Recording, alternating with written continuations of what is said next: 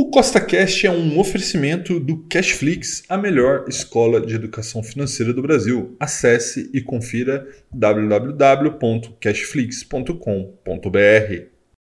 No podcast de hoje, vamos dar continuidade aqui na Copa do Mundo de Ações, onde acharemos qual é a melhor ação do Brasil e estamos chegando ao final quase, né? Já estamos na hora das semifinais, que serão os dois jogos que nós teremos hoje. Então, se você já gostou do tema desse podcast, segue o Costa Cash aí na sua plataforma, pois são três podcasts por semana, sempre com o mesmo intuito, colocar mais dinheiro no seu bolso. E lembrando, nada do que a gente fala aqui é uma recomendação, é apenas para te inspirar a investir melhor, tá bom? Então vamos lá. Nada do que eu falo aqui é uma recomendação, seja de compra, seja de venda, tá? Tudo que eu falo aqui é para te ajudar a aprender mais, é para fins didáticos, né? Para que você veja como analisar as ações brasileiras aqui conforme alguns critérios fundamentalistas, tá? Então, aproveita esse clima de Copa. Eu sei que o clima não é mais o mesmo, né? Já que o Brasil saiu da Copa, mas vamos aproveitar esse clima para aprender um pouco mais sobre ações. E agora vamos começar a Copa do Mundo de Ações de hoje, principalmente porque estamos na fase eliminatória das semifinais. Então vamos lá, vamos ver o primeiro jogo. Bem, amigos do YouTube, chegamos aqui no Status Invest para fazer a primeira semifinal entre Petrobras e Vale, duas gigantes das commodities, duas das maiores empresas brasileiras, e por conta desse momento turbulento que a Petrobras está passando, né, com uma queda expressiva nos últimos 30, 40 dias, a Petrobras conseguiu ficar em primeiro, conseguiu superar a gigante do minério de ferro, a Vale. Como que ela conseguiu isso? Basicamente com seu, o seu preço altamente descontado, né? ou seja, por conta dos indicadores de valuation. Vamos ver aqui como Petrobras fez 18 a 10 na Vale. Então veja que sobre qualquer ótica de indicador de valuation, Petrobras está infinitamente na frente de Vale, né? Isso não quer dizer que Vale esteja cara. Né? Então, por exemplo, você pega o PL da Vale, está menor que 4, né? Se você pegar historicamente, esse é um valor muito, muito interessante para Vale. Mas é que Petrobras está negociando muito, mas muito mais barato, 1,8 vezes. Isso se desdobra sobre todos os indicadores de valuation. Então, Petrobras, como os indicadores de valuation são a maioria aqui nessa análise, ela tem uma é, vantagem sobre a Vale, né? porque preço importa e importa muito. Né? Então, se você pega aqui, por exemplo, agora os outros indicadores, por exemplo, indicadores de eficiência, é, existe uma ligeira vantagem para a Petrobras. Né? Ela tem maior margem bruta, mas veja que a diferença é muito pequena, de 51 para 49,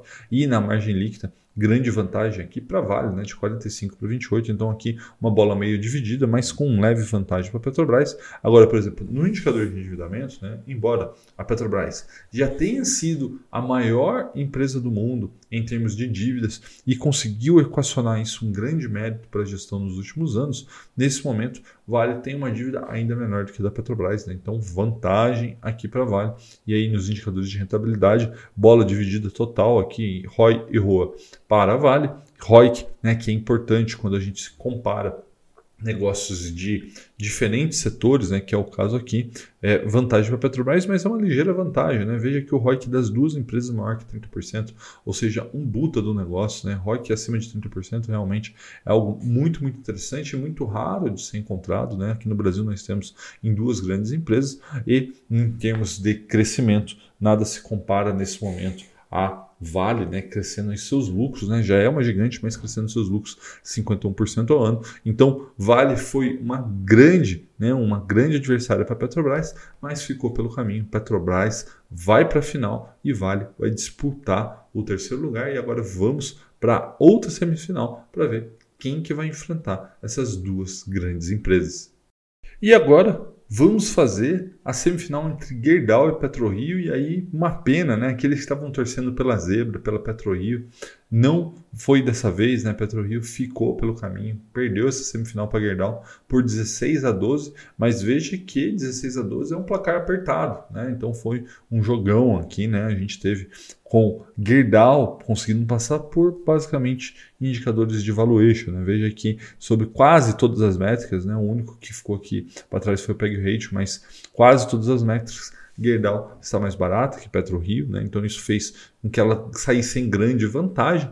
Mas se você olhar, por exemplo, nos outros indicadores, por exemplo, como de eficiência, a gente vê aqui margem líquida da PetroRio infinitamente maior do que da Gerdau. Indicadores de endividamento, né, muito superiores da PetroRio, que não tem dívidas, né? a gente já falou aqui nos outros vídeos, a caixa dela é maior do que o seu endividamento. E aí, no indicador de rentabilidade, foi quando a Gerdau conseguiu aqui os pontos, vamos dizer assim, que precisava para superar PetroRio. Então, embora ela tenha um ROI inferior ao da PetroRio, o seu ROIC, o seu ROA é maior, né? Então, lembrando, né? O ROIC ele é uma medida de rentabilidade mais, é, vamos dizer assim, assertiva quando a gente compara negócios diferentes. Né? Então, por exemplo, se você for comparar duas petroleiras, né? por exemplo, PetroRio e Petrobras, o ROI é uma medida interessante. Agora, você vai comparar aqui nesse caso, né? PetroRio, que é uma empresa de petróleo, com a Gerdau, que é uma empresa siderúrgica, o ROIC que faz mais jus a essa comparação por conta de levar em conta a sua estrutura de capital, seu endividamento. Tá? Então aqui teve a vantagem da Gerdau e indicadores de crescimento, uma lavada né, da PetroRio crescendo suas receitas e lucros mais de 60% ao ano. Então nesta semifinal foi um embate mais parelho né, entre Vale, é, entre Gerdau e PetroRio do que foi entre Vale e Petrobras, mas Gerdau vai para a final, então vamos ver como ficou as disputas de terceiro lugar e da grande campeã da final aqui da Copa do Mundo de Ações. E veja que a Copa do Mundo de Ações foi dominada pelas gigantes das commodities, né? É uma vocação brasileira, não tem jeito.